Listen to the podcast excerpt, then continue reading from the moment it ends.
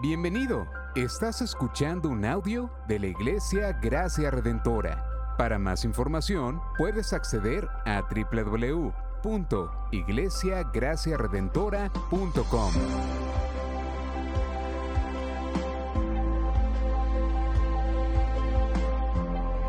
En la exposición de la palabra, el pastor Israel Vega.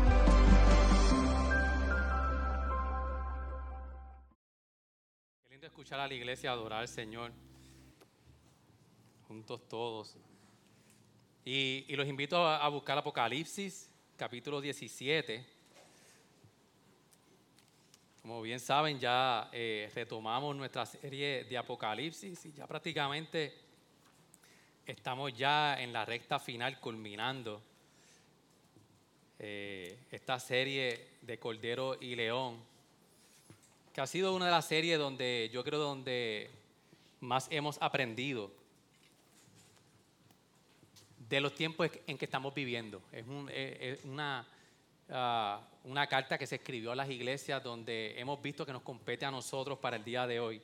Y Apocalipsis 17 es uno de los capítulos más, más difíciles de entender por, su- por sus símbolos que tienen, por sus alusiones constantes al Antiguo Testamento para... eh, cuando vemos que para eh, la audiencia original se le hacía fácil porque ah, Daniel traía todas estas imágenes del Antiguo Testamento, a ellos se le hacía bien fácil poder ver y comprender qué es lo que el Señor le estaba tratando de, de- o, o qué el Señor le estaba diciendo a la iglesia en este tiempo. Y por eso a nosotros son retos. Así que yo hago una advertencia hoy, que lo que usted no, no entienda hoy, eh, Pastor Félix el próximo domingo va a poder eh, eh, explicarle a ellos lo que yo hoy quizás no pueda darme a entender. Pero es, es un pasaje difícil, pero a la misma vez sencillo.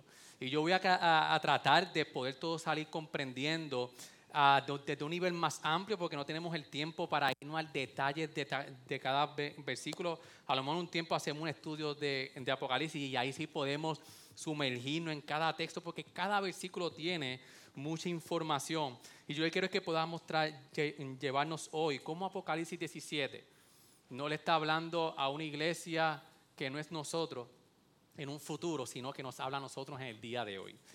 Apocalipsis 17 dice así.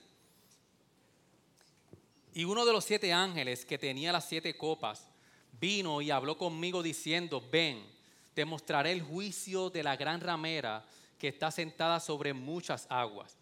Con ella los reyes de la tierra cometieron actos inmorales y los moradores de la tierra fueron embriagados con el vino de su inmoralidad. Y me llevó en el espíritu a un desierto y vi a una mujer sentada sobre una bestia escarlata, llena de hombres blasfemos y que, y que tenía siete cabezas y diez cuernos. La mujer estaba vestida de púrpura y escarlata y adornada con oro, piedras preciosas y perlas, y tenía en la mano una copa de oro llena de abominaciones y de la inmundicia de su inmoralidad. Y sobre su frente había un nombre escrito, un misterio. Babilonia, la grande, la madre de las rameras y de las abominaciones de la tierra. Y vi a la mujer ebria de la sangre de los santos y de la sangre de los testigos de Jesús. Y al verla me asombré grandemente. Y el ángel me dijo, ¿por qué te has asombrado? Yo te diré el misterio de la mujer y de la bestia que la lleva, la que tiene las siete cabezas y los diez cuernos. La bestia que viste era y no es, y está para subir del abismo e ir a la destrucción. Y los moradores de la tierra cuyos nombres no se han escrito en el libro de la vida desde la fundación del mundo, se asombrarán al, ver la bestia que era y no es y que vendrá. Aquí está la mente que tiene sabiduría. Las siete cabezas son siete montes sobre los que se sienta la mujer. Y son siete reyes, cinco han caído y uno es y el otro aún no ha venido. Y cuando venga es necesario que permanezca un poco de tiempo. Y la bestia que era y no es, es el octavo rey y es uno de los siete y va a la destrucción. Y los diez cuernos que viste son diez reyes que todavía no han recibido reino, pero que por una hora reciben autoridad, por una hora reciben autoridad como reyes con la bestia. Estos tienen un mismo propósito y entregarán su poder y autoridad a la bestia. Estos pelearán contra el Cordero y el Cordero los vencerá, porque Él es Señor de señores y Rey de reyes, y los que están con él son llamados, escogidos y fieles. Y él me dijo, las aguas que viste donde se sienta la ramera son pueblos, multitudes, naciones y lenguas. Y los diez cuernos que viste y la bestia y, la bestia, estos odiarán a la ramera y la dejarán desolada y desnuda, y comerán sus carnes y la quemarán con fuego. Porque Dios ha puesto en sus corazones el ejecutar su propósito, que tengan ellos un propósito unánime y den su reino a la bestia, que las palabras de Dios se cumplan. Y la mujer que viste es la gran ciudad que reina sobre los reyes de la tierra. Ayúdeme a orar. Señor, gracias por tu palabra, porque tu palabra, Señor, es viva y es eficaz, Señor. Yo quiero, Señor, que hoy nuestros corazones puedan ser asombrados a cómo tú, Señor, desde hace miles de años atrás, tú escribiste, Señor, eh, eh, Juan escribió esta porción inspirado por ti, Señor, para que la iglesia pudiera tener esperanza en este tiempo, cuando fue escrito y hoy, y hoy a nosotros.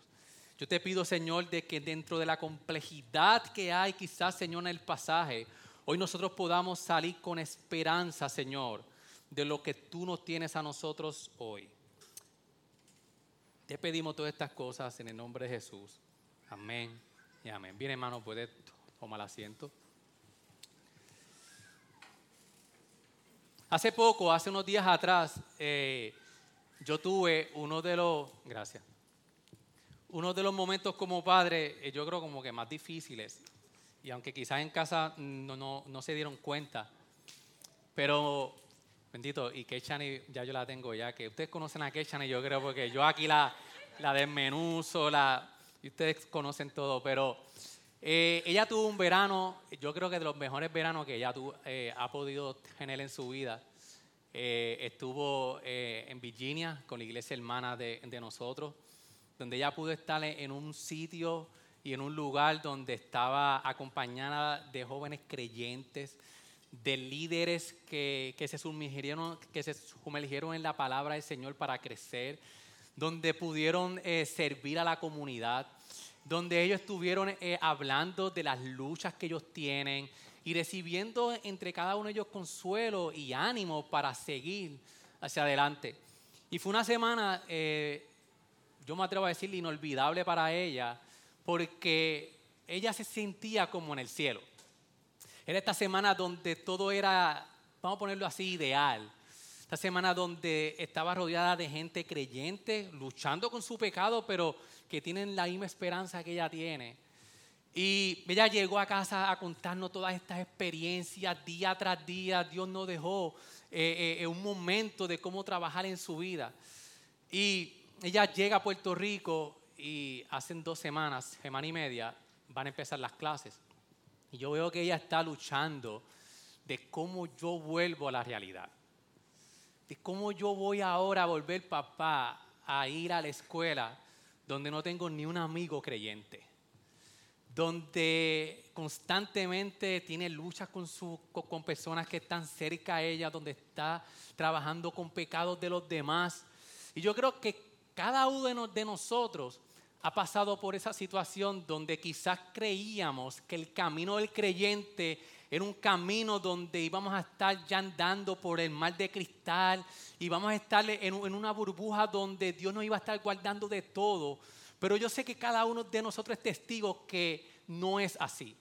El caminar del creyente es un caminar donde Dios nos manda a nosotros a vivir dentro, según el texto y en el lenguaje del, del texto, dentro de Babilonia, pero no ser de Babilonia. Y yo sé que cada uno de nosotros, mientras nos vamos a nuestros trabajos, a nuestros lugares de estudio, nos vamos con la lucha de decir, Señor, qué difícil es vivir este caminar. Y quizás teníamos que, el, caminar del creyente iba a ser eh, color de rosa, como, como ya acabo de mencionar, pero ciertamente la carta de Apocalipsis viene a escribirle a una iglesia que está pasando por persecución, por momentos difíciles, para que la iglesia supiera cómo responder a las situaciones que tú y yo pasamos hoy en día. Porque déjeme decirle que lo mismo por lo que estaba ocurriendo esta iglesia son las mismas luchas que tú y yo tenemos, pero de diferentes maneras. Pero la misma lucha que la iglesia estaba pasando, la seducción, eh, viviendo con gente en, idolatría alrededor de ellos, es lo mismo que tú y yo pasamos. Entonces cuando nosotros vemos de que Apocalipsis se escribió para darle esperanza a una iglesia perseguida, para darle esperanza a una iglesia que pudiera entender los tiempos que estaban ocurriendo ya y los que iban a ocurrir en la historia de la redención de la iglesia. Entonces, si nosotros vamos a hacer un, panorama completo, bien general, de dónde estamos en Apocalipsis, con esta introducción de cómo ahora este capítulo nos puede ayudar a nosotros a enfrentarnos a nuestros días. Y el, el, texto es bien sencillo. El texto se divide desde el versículo 1 hasta el 6, donde Juan ve una visión, y desde el versículo 7 al 18, donde el ángel explica la visión. Pero dice, pero pastor, ok, ahí está la visión y el ángel le explica, pero todavía yo no entiendo. Pues vamos a ir poco a poco para ver entonces qué significa esta visión o qué significó para Juan esta visión y cómo la podemos aplicar a nuestras vidas. Y cuando nosotros vemos el panorama general de hasta dónde estamos ahora en Apocalipsis, vimos desde el capítulo 1 hasta, hasta, el capítulo 3 cómo, cómo vimos a Jesús, a la presentación de Jesús en el capítulo 1 y las cartas entonces que Juan escribe a la iglesia para que pudiera revelar quién era Cristo y cómo la iglesia podía caminar.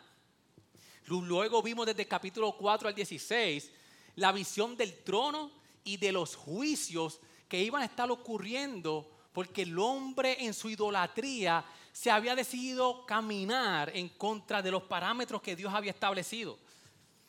Y en términos generales, bien generales, ese es Apocalipsis, capítulo 1 al 3, la revelación de Cristo, las cartas a las iglesias para que sepan cómo vivir la visión del trono de, Jesús reinando y juzgando al mundo.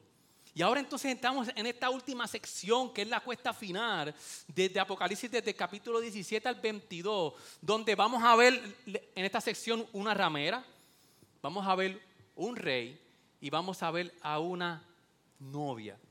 Pero cuando nosotros vemos todo esto, ¿qué hemos visto hasta ahora de Apocalipsis? Y, es que Apocalipsis le está haciendo un llamado a la iglesia de diferentes maneras, cómo nosotros tomar una actitud de cristianos frente a la opresión y frente al juicio de Dios sobre sus enemigos. También hemos visto que, que, la carta invita a la iglesia a perseverar en el Evangelio mientras Dios está juzgando al mundo. Hay un llamado a perseverar, hay un llamado a tomar una actitud de cristianos, hay un llamado a predicar el Evangelio en medio de los juicios de Dios. Y hay un llamado, como el pastor Xavier predicaba en el, en el capítulo 16, a temer y glorificar a Dios mientras sus justos juicios se están ejecutando. Y, hasta ahora es como, hasta ahora así es como Apocalipsis nos, ha venido trayendo a nosotros como iglesia de enseñarnos a nosotros cuál debe ser mi actitud y cómo nosotros debemos responder en medio de los juicios del Señor hacia el mundo. Y el argumento principal de este pasaje hacia lo que nos lleva es nosotros estamos llamando a vivir en este mundo, en la Babilonia, pero nos llama a apartarnos de su inmoralidad e idolatría, porque este mundo será juzgado y será derrotado por el Cordero. Pero hay, un asunto bien interesante que para nosotros poder entender cuál es el argumento del texto. Y es que cuando nosotros empezamos a comparar el capítulo 17 en donde estamos ahora y el capítulo 21 de Apocalipsis, aquí hay una comparación donde nos, donde nos va a ayudar a nosotros poder entender qué es lo que el texto nos quiere decir. Y hay unas frases que están repetidas. Cuando vemos de que hay una comparación en este texto de una ramera en el capítulo 17, pero en el capítulo 21 hay una comparación de una novia. Hay un contraste. Aquí hay, aquí hay una ramera, en el capítulo 21 hay una novia. Hay frases iguales en, ambos textos. Uno de los siete ángeles de las siete copas de la ira invitan a Juan a, a ver a una mujer simbólica. Aquí es una ramera, en el 21 es la novia de Cristo. Hay dos ciudades. En este capítulo está la ciudad de Babilonia y en el capítulo 21 la nueva Jerusalén. En ambos, el ángel lleva a Juan en el espíritu para que pueda ver esta visión. Hay, hay, hay un uso del mismo lenguaje en ambas sesiones donde hay una ramera inmunda y la novia pura, que esto indica que los dos deben contrastarse entre ellos mismos. El mundo con el que habla Juan en el capítulo 17 es, lo compara como una ramera, pero la novia en el capítulo 21 es la iglesia de Cristo. Y la pregunta obligada que tú y yo no tenemos que hacerle hasta, eh, hacia este contraste es, ¿para cuál de los dos tú vas a vivir? Tenemos una ramera, la novia de Cristo. Tenemos a Babilonia, tenemos la nueva Jerusalén. Tenemos a, una bestia, tenemos al rey reinando. Y la pregunta es, ¿para quién vas a vivir? Porque tú y yo no podemos escoger estar en el medio. Nosotros como iglesia no podemos escoger, yo estoy entre medio, a veces aquí, a veces allá. El llamado es y la pregunta que nos lleva hoy a nosotros a reflexionar, ¿para quién vamos a vivir? Cuando nosotros entonces vamos al texto, al, versículo 1, prácticamente lo que vemos es el juicio que, que Juan ve de la gran ramera, que dice que se sienta sobre muchas aguas. Y, y este capítulo viene entonces a, a traernos a nosotros, a personificar un lenguaje que Apocalipsis ha venido trayendo, pero ahora empieza a ponerle personajes. Cuando nosotros vemos ahora de que la Babilonia es una ramera. Y empieza entonces a personificar para que nosotros podamos entender y podamos ver entonces qué es lo que significa Babilonia. ¿Qué es lo que significa eh, eh, esta gran ramera o la bestia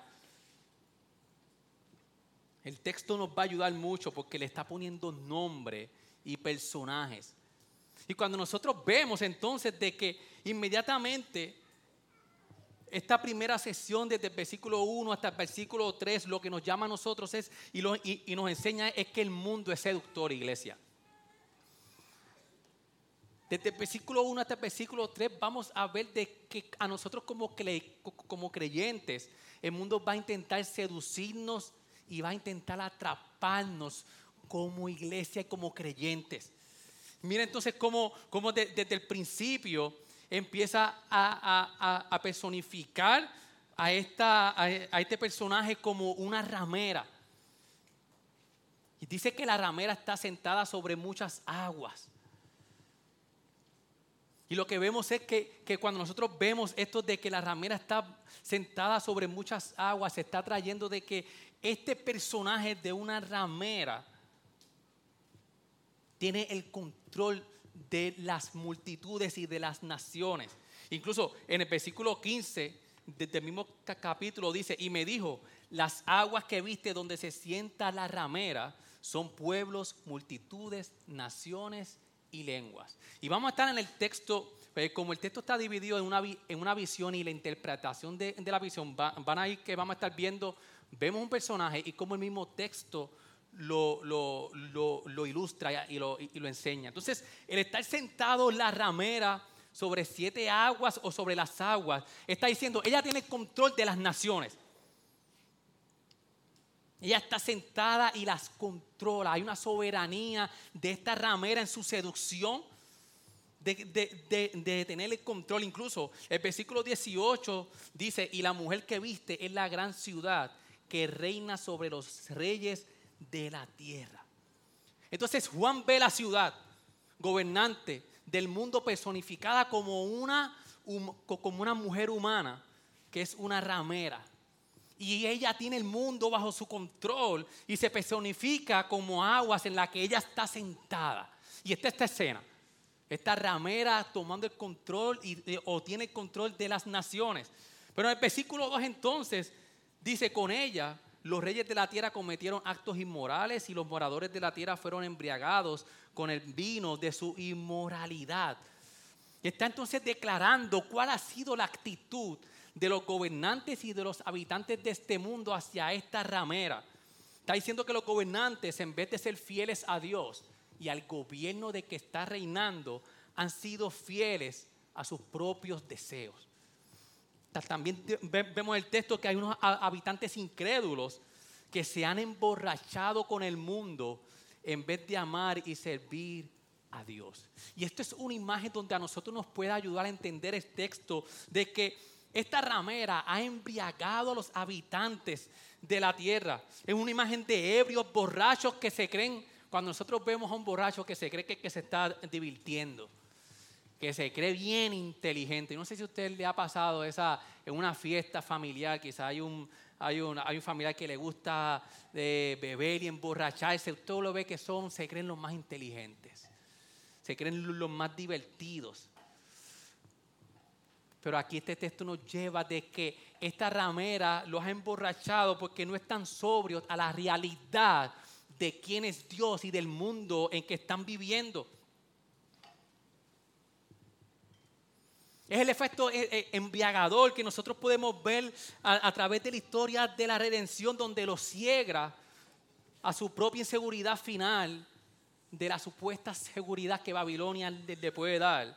Y a Dios como la fuente de seguridad real lo, lo ciega. Y le dice, Babilonia me puede dar la seguridad que, que, yo tanto estoy buscando. Y no, y no tan solo eso, un borracho se insensibiliza contra el temor de lo que va a ocurrir en el futuro. Yo no sé que, cuántos han tenido esa experiencia de que cuando hay una persona borracha, como dice un amigo mío, a los grandes los ve pequeños y a los pequeños ni los ve. Que se le quita el temor de lo que está ocurriendo y cómo Dios en sus justos juicios está haciendo justicia a los que no viven como, como Él como rey y al juicio venidero. Esta imagen entonces nos deja ver a nosotros de que el mundo y los, y los habitantes incrédulos están siendo embriagados y seducidos. Ahora, la, ramera es a la vista un adulterio, pero es un adulterio espiritual. Cuando nosotros vemos de que el mundo le, debe lealtad a Dios, el, el, mundo debería de relacionarse con Dios como una esposa fiel. Y el texto dice de que el mundo es una ramera que ha estado en, todo este tiempo olvidando a Dios y lo ha traicionado. Y se ha vendido a cualquiera que le pague. Esta descripción, iglesia, del mundo revela la discrepancia entre lo que fue hecho para hacer y lo que ha hecho en su lugar.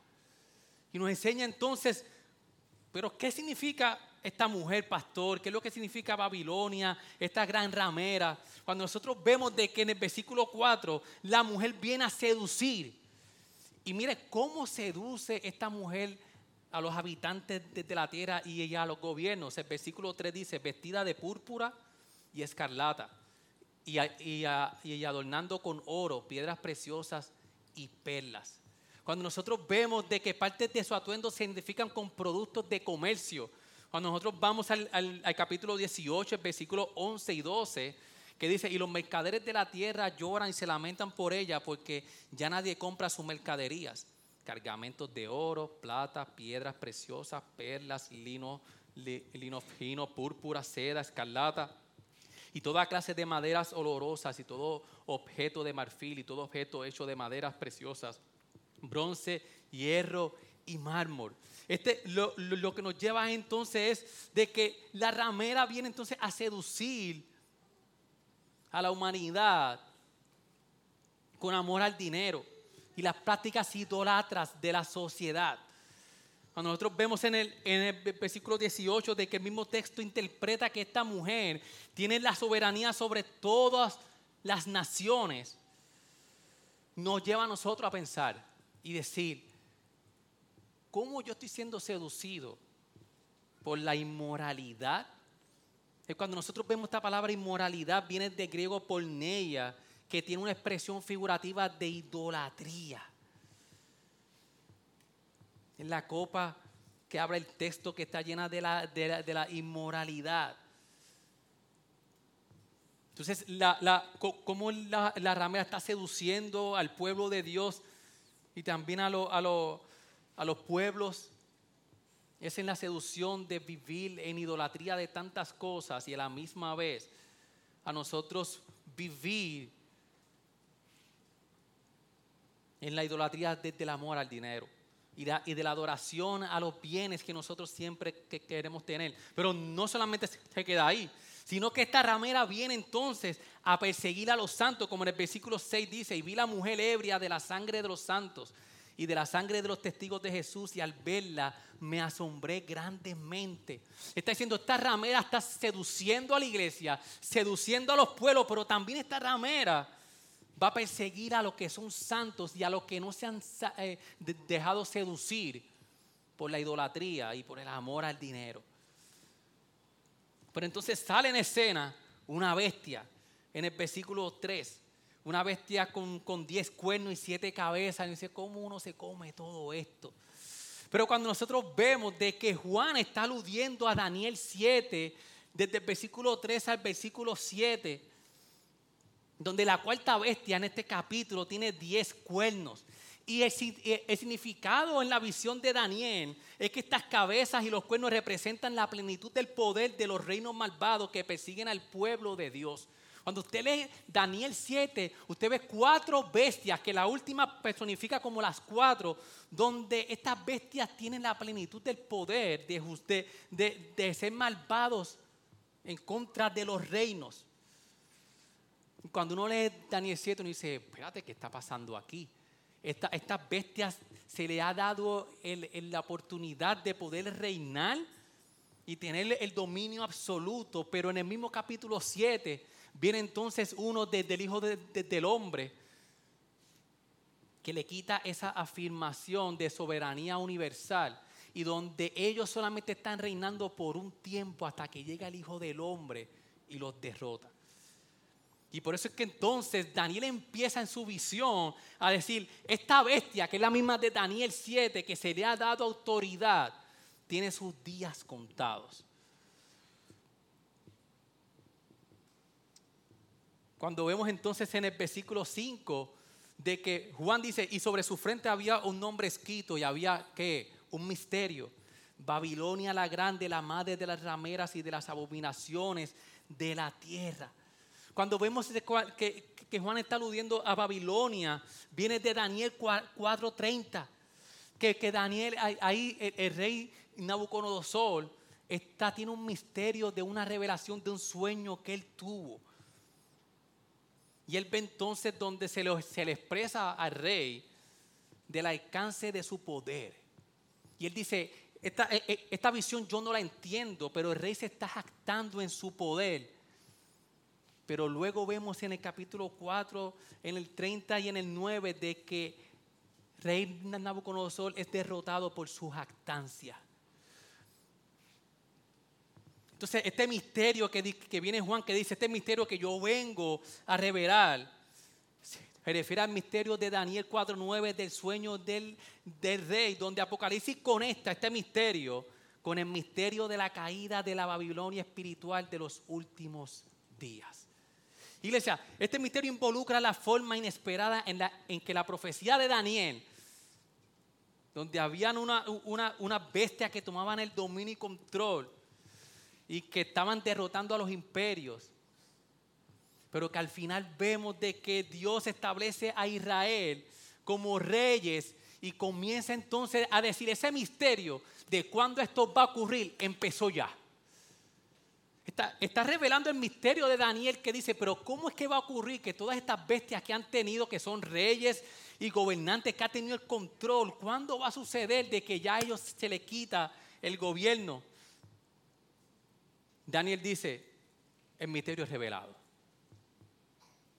El misterio es revelado porque cuando vemos en el versículo 14 eh, de que dice, y estos pelearán contra el Cordero y el Cordero los vencerá. Juan está diciendo entonces de que este personaje de la ramera que ha venido a seducir a los pueblos, esta bestia que ha tenido el control, el dominio completo, va a llegar un día o ya llegó el día donde el, el Cordero de Dios lo va a derrotar. Por eso es que cuando nosotros vemos a qué se refiere el texto con Babilonia, ¿A qué se refiere el texto entonces? ¿Es una ciudad literal? ¿Es una ciudad eh, terrenal?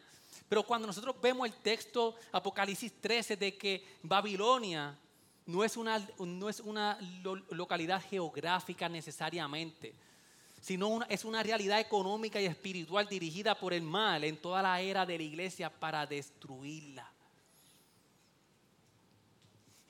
Babilonia es así como los reinos de siete cabezas en Daniel 7.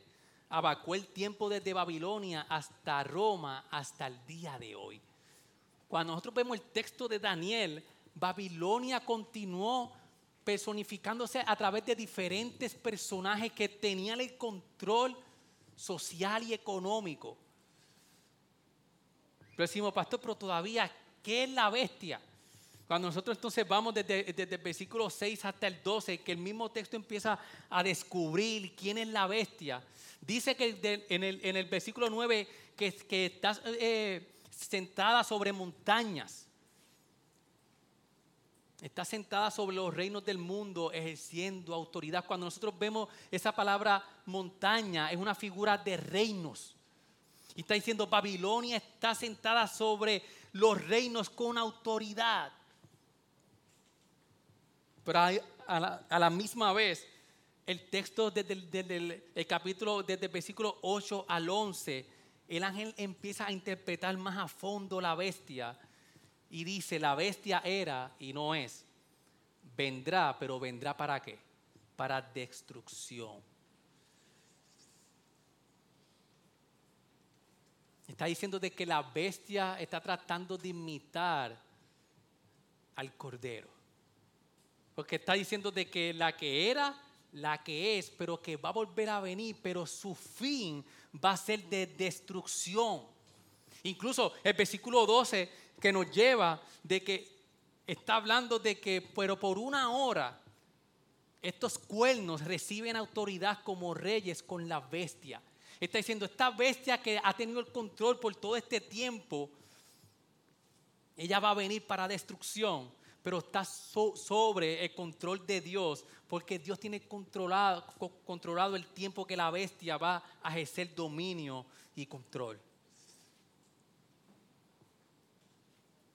Por eso que cuando nosotros vamos al Nuevo Testamento, de cómo podemos interpretar a nosotros a, nuestros días, ¿quién es la bestia hoy en día? ¿Quién es la gran ramera? Juan en su carta dice, hijitos, es la última hora. Y así como oyeron que el anticristo viene, también ahora han surgido muchos que anticristos. Por eso sabemos que es la última hora. Juan entonces aquí nos viene a enseñar de que a través de la, de historia de la redención han, venido muchas Babilonias, muchos anticristos que se han tratado de, de derrotar a la iglesia y se han levantado en forma de bestia para destruir y tratar de ejercer autoridad en contra de Dios y en contra de la iglesia, pero tienen un tiempo determinado por Dios. Entonces, en resumen, la bestia la ramera representan el poder opresivo del, gobierno mundial a lo largo de la historia desde la humanidad, persiguiendo al pueblo de Dios y tratando de reinar sobre el mundo. Es como decía eh, eh, un comentarista, es una figura transtemporal. Es una figura de, de la Babilonia que a través de los siglos ha venido tratando de engañar a la iglesia y a todos los pueblos. Por eso es que la bestia se puede llamar Egipto, Babilonia, Medopersia, Gracia, Roma, Nerón, Hitler, Saddam Hussein, usted póngale el nombre que usted quiera, pero es la opresión de este gobierno que ha tratado de gobernar por encima de Dios.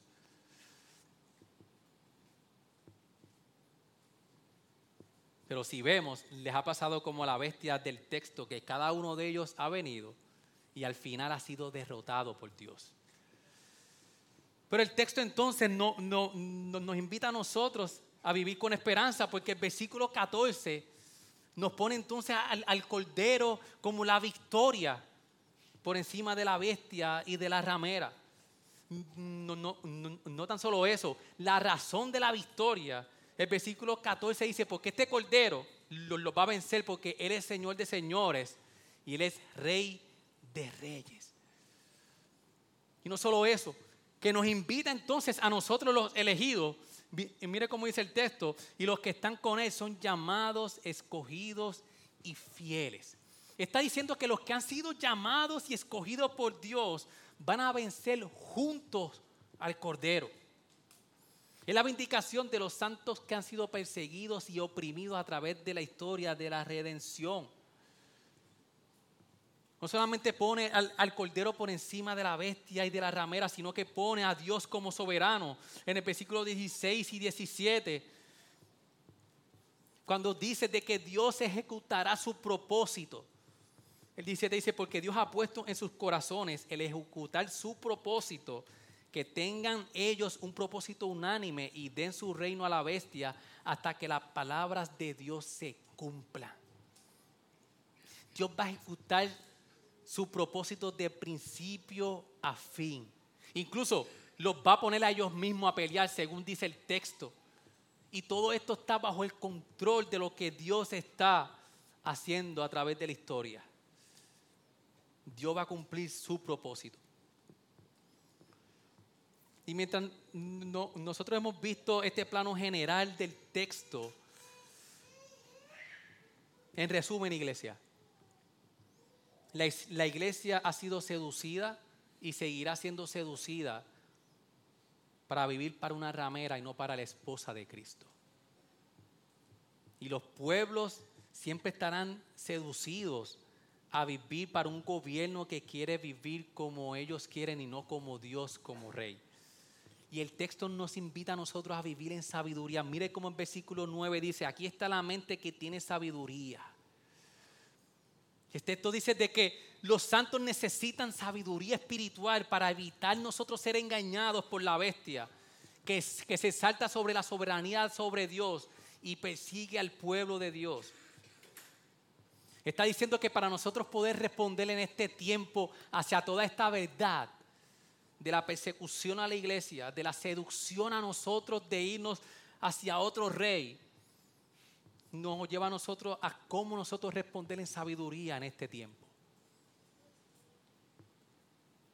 Porque a la luz de que nosotros estamos siendo atacados como iglesia, estamos siendo seducidos como, como iglesia y como creyentes a vivir hacia otros reyes que no son el verdadero rey.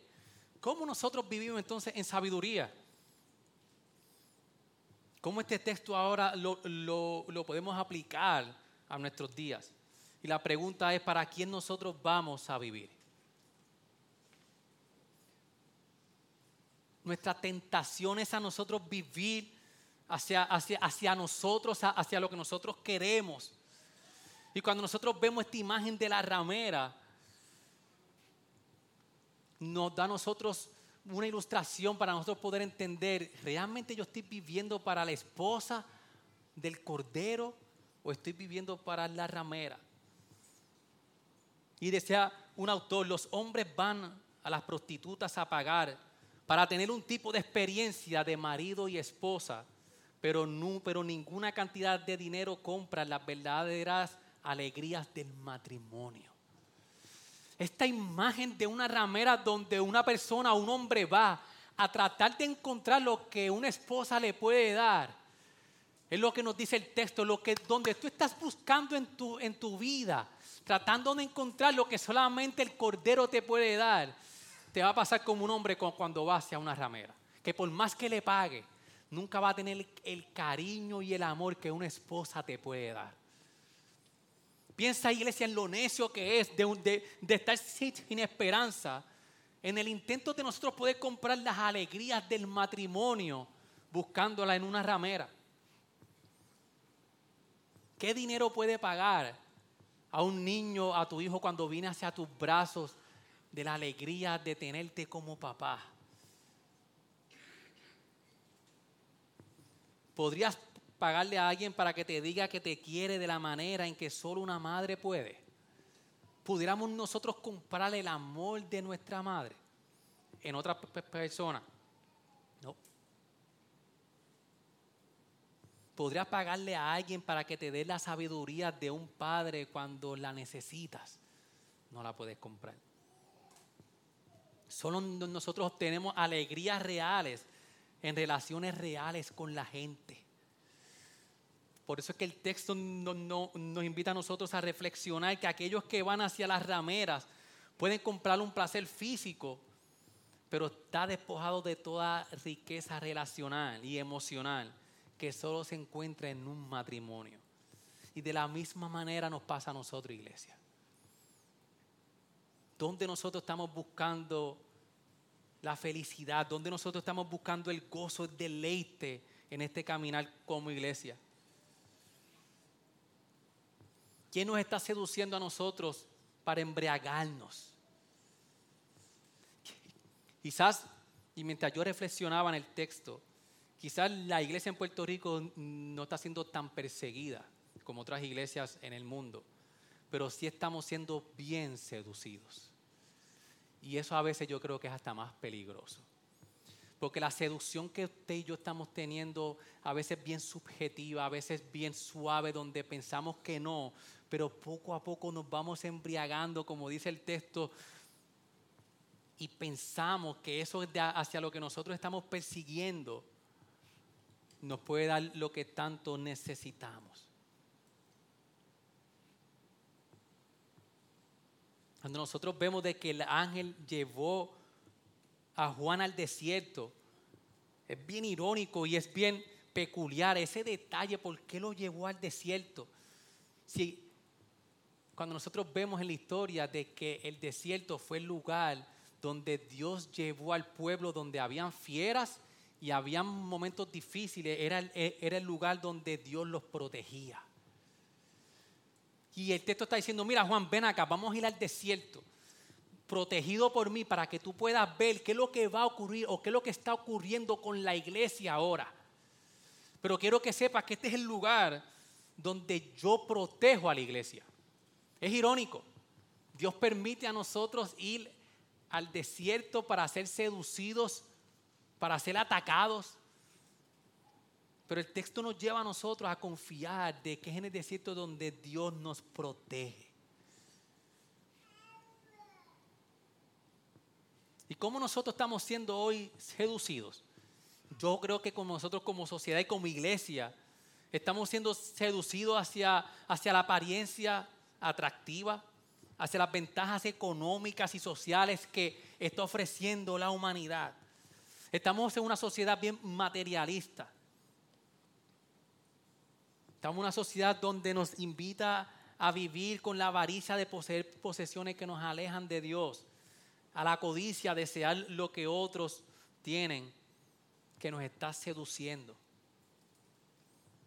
Pero también el texto nos lleva a nosotros a vivir con esperanza de que aún en todo esto, mientras nosotros vemos esta ramera seduciendo a, la, Babilonia, a la bestia, quizás con un control, nosotros vemos de que Dios está en control de todas las cosas.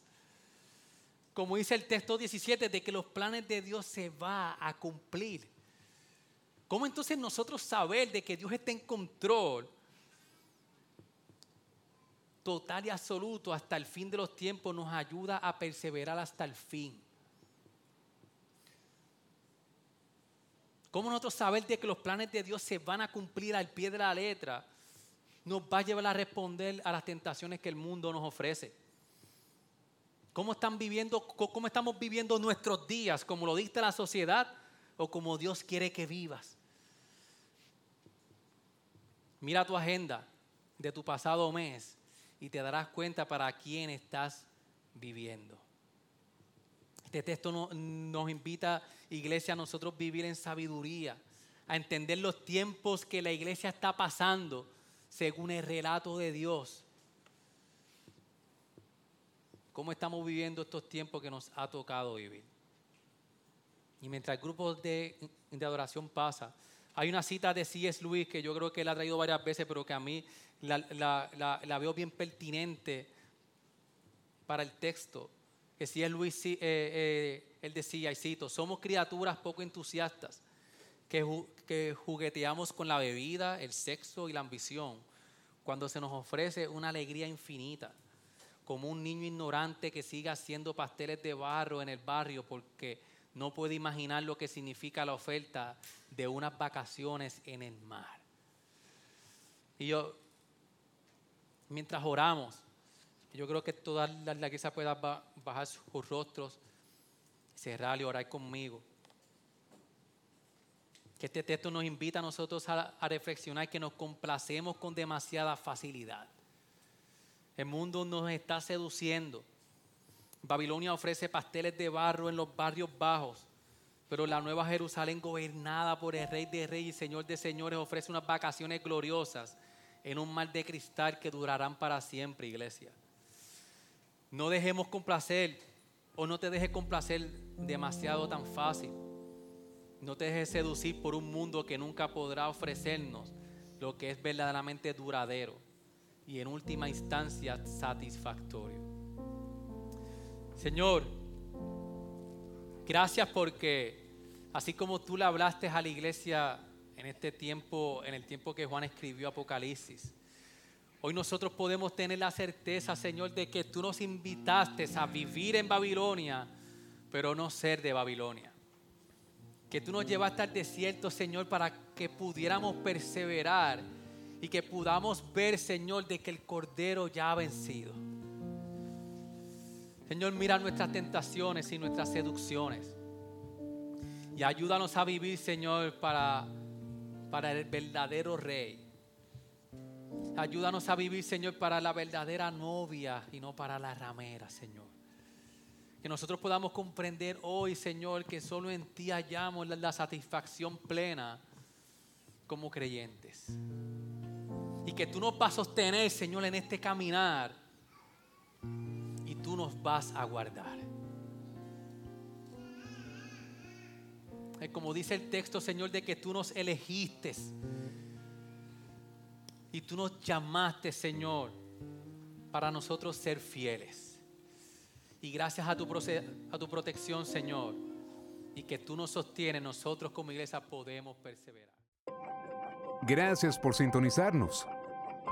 Puedes encontrarnos en las diferentes plataformas de redes sociales, como también visitarnos a www.iglesiagraciaredentora.com.